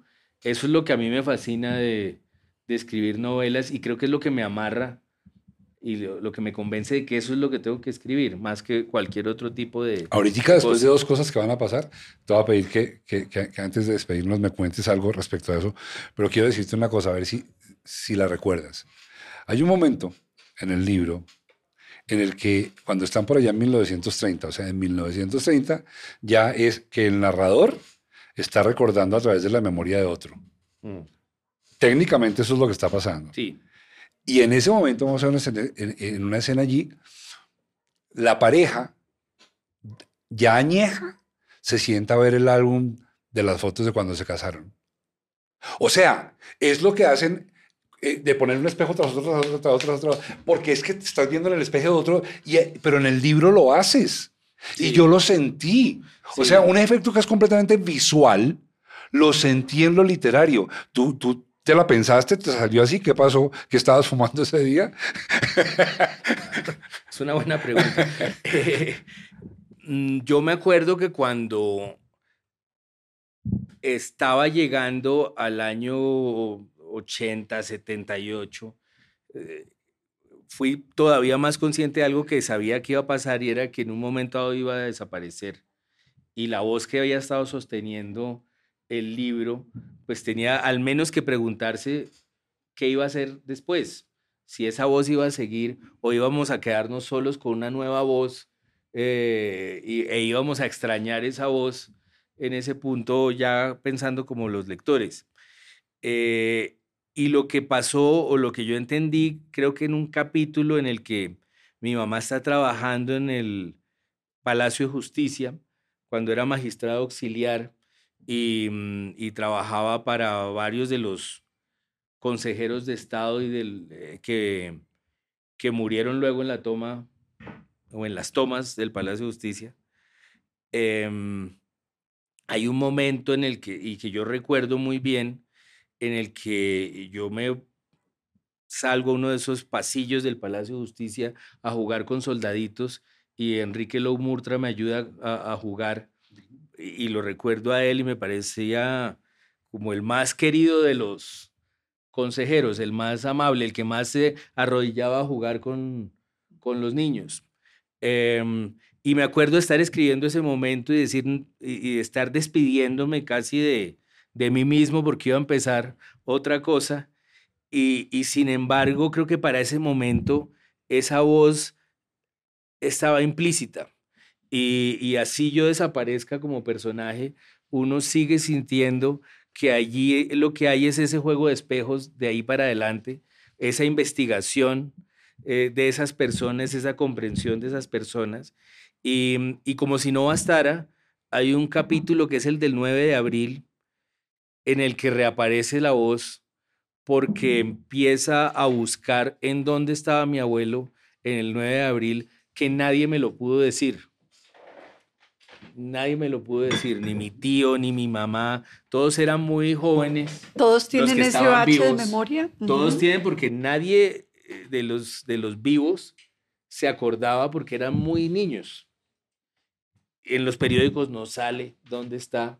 Se sabe que dos días después está lanzando un discurso en Cartagena, entonces uno podría suponer que le agarró en Cartagena, pero mi tío que murió en la pandemia eh, decía que él había estado con mi abuelo en Bogotá en ese momento, pero nadie le cree.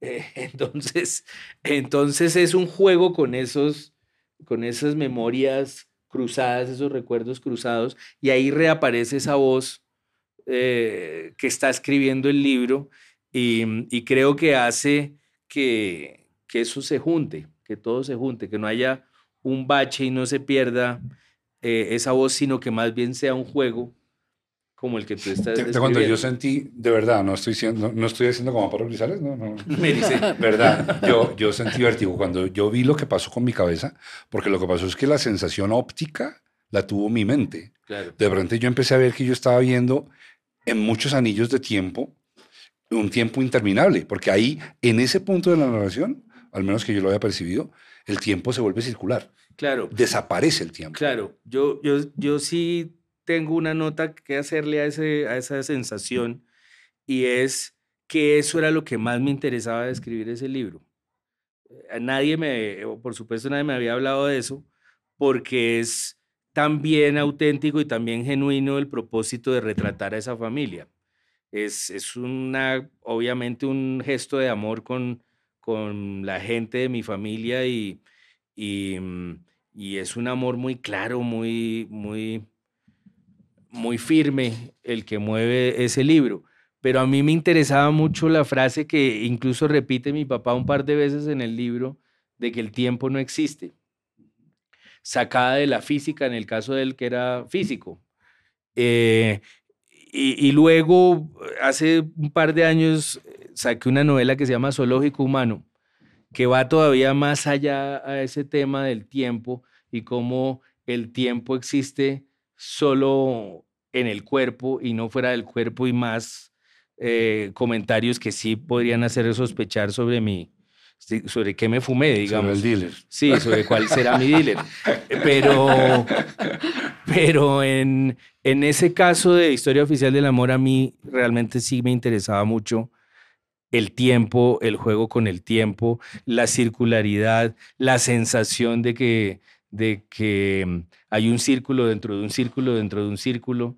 Eh, y de hecho es una novela contada hacia atrás. Eh, Desde de entrada la primera frase es voy a contar hacia atrás la historia de mi familia. O sea, se está dejando las reglas claras. Esto va a ser un, una novela también sobre el tiempo, sobre la ficción del tiempo. Momento Deadpool.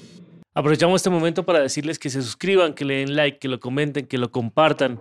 Miren, a ustedes no les cuesta nada y para nosotros nos hace el día, nos hace la semana y nos pone felices de que crezca esta, esta comunidad para que cada vez seamos mejores y que Ser o No Ser, y ahí el podcast, es la voz de los que son.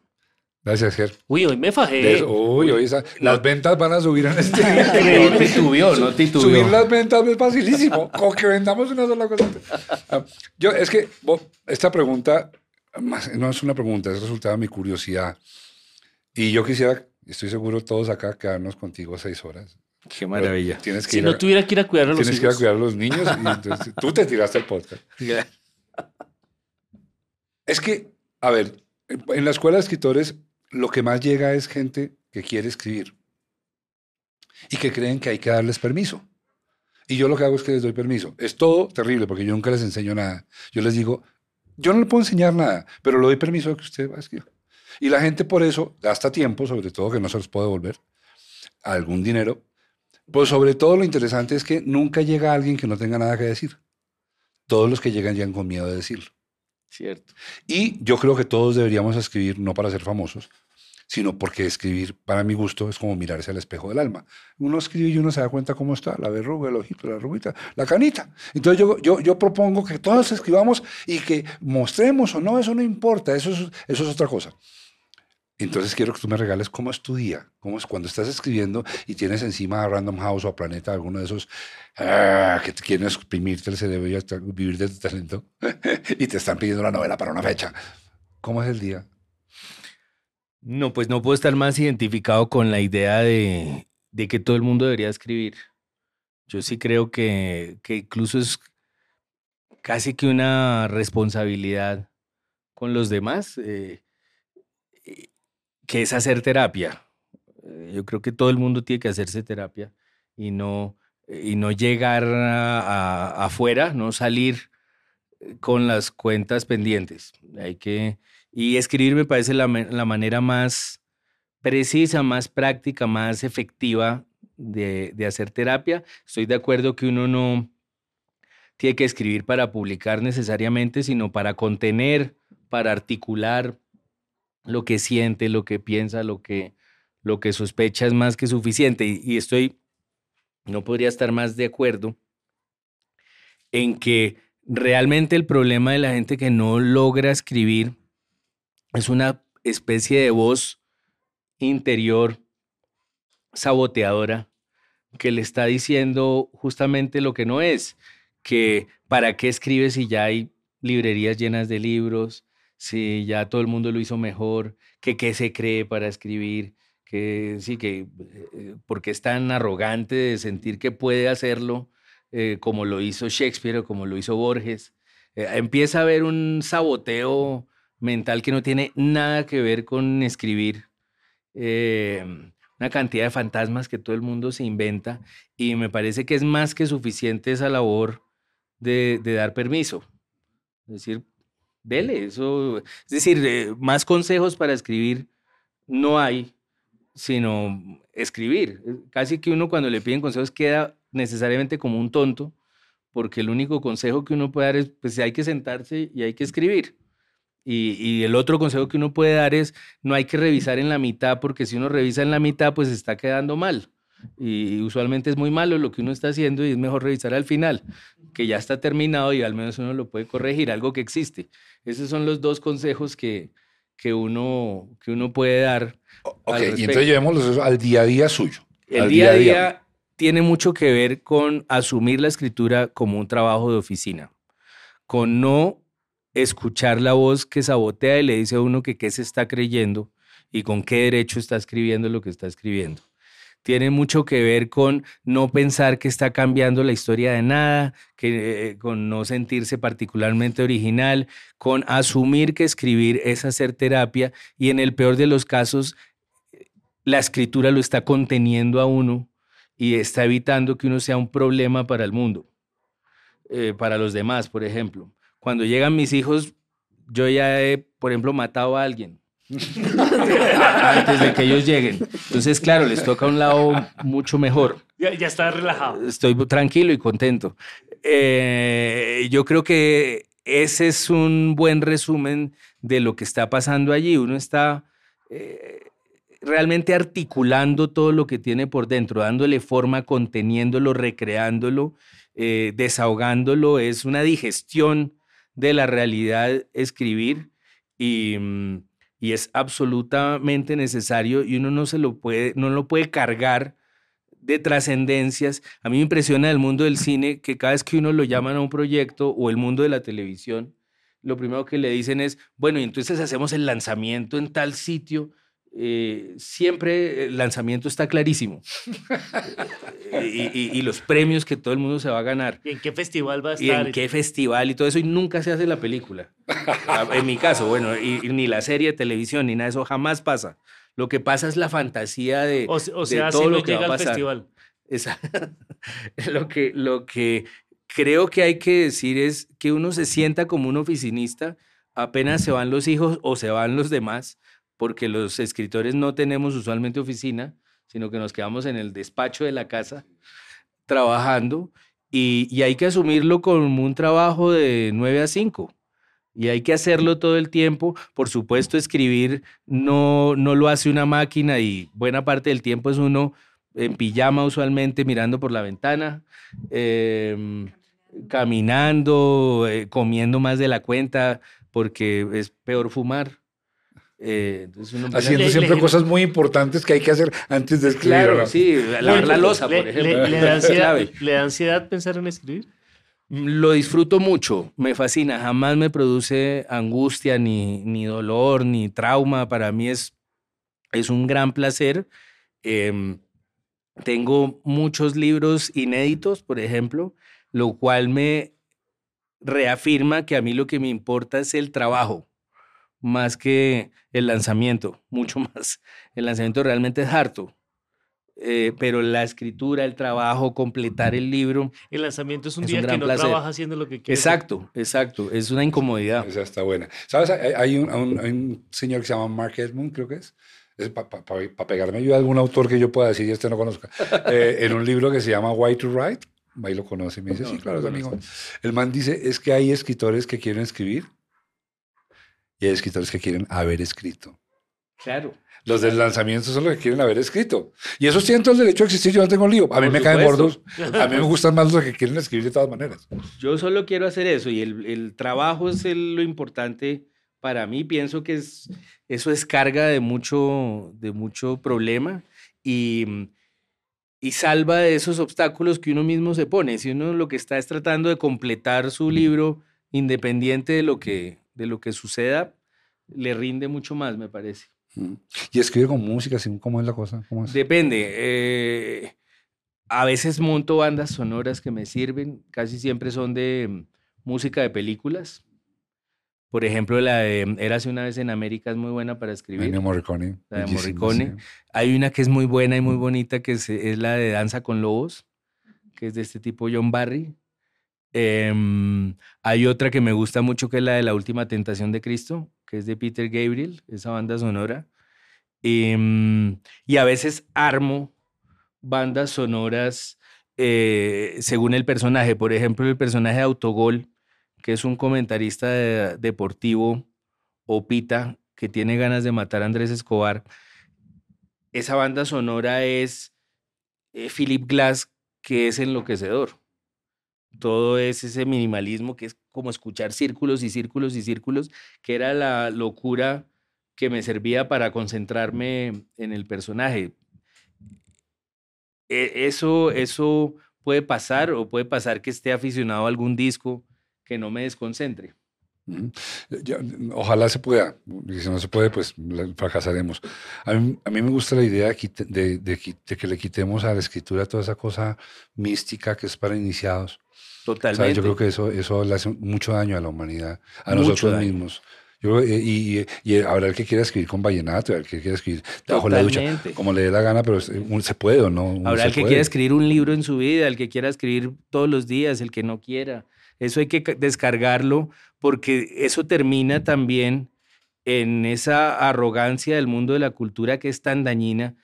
Eh, yo veo que la gente a Abaco, ya que estamos aquí haciéndole campaña nacional a Abaco, la librería de Cartagena, que realmente pocas tan bonitas como esa, yo veo que la gente entra a Abaco sin, sin angustia, sin vergüenza, no hay un tono... Eh, literato. Literato. Eh, yo veo que la gente le tiene pánico a las librerías.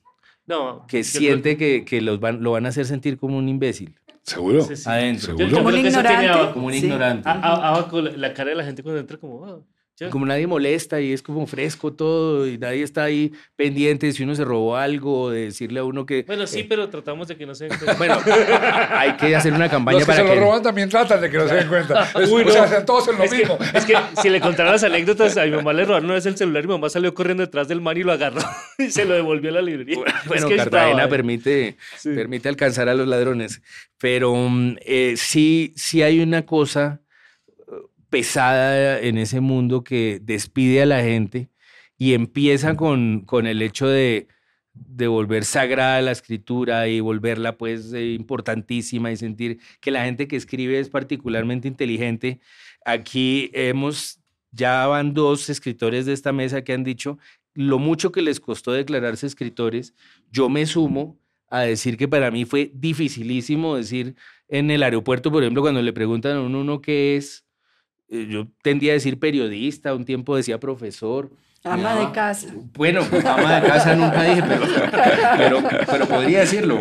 Em, y, hubo un momento en que justamente el ejercicio de, de quitarle trascendencia me permitió decirlo. Es decir, ahora sí digo que soy escritor porque entendí que no está implícita la idea de que soy bueno. Es decir, que cuando uno dice que que es escritor no está diciendo que es inteligente. Puede haber escritores malos. No viene con punto seguido, píame autógrafo, no. No es un adjetivo. Y óyeme si quiere, Claro, no es un adjetivo, no estoy diciendo soy brillante, estoy diciendo que hago un oficio que incluso puedo estar haciendo mal. Sí, sí, sí. Voy a, voy, a, despedirme con esta frase porque ya nos tenemos que ir a recoger a los niños, que me encantó del libro. Y, y, y aunque este, este podcast tiende a ser, y yo sé que tiende a ser eso, tiende a irse profundo tanto como se pueda, con esto revelo que yo de profundo no tengo nada. Esta es una frase que me quedó del libro que me encantó, de, era de la historia oficial del amor. Dice, la muerte y el ridículo, lo peor que puede pasar. Los escritores huelen a escritores. Conozco muchos escritores que huelen a otra cosa. A no escritores, a mercachifles, a mercenarios. Muchos, muchos conozco algunos que huelen a escritores.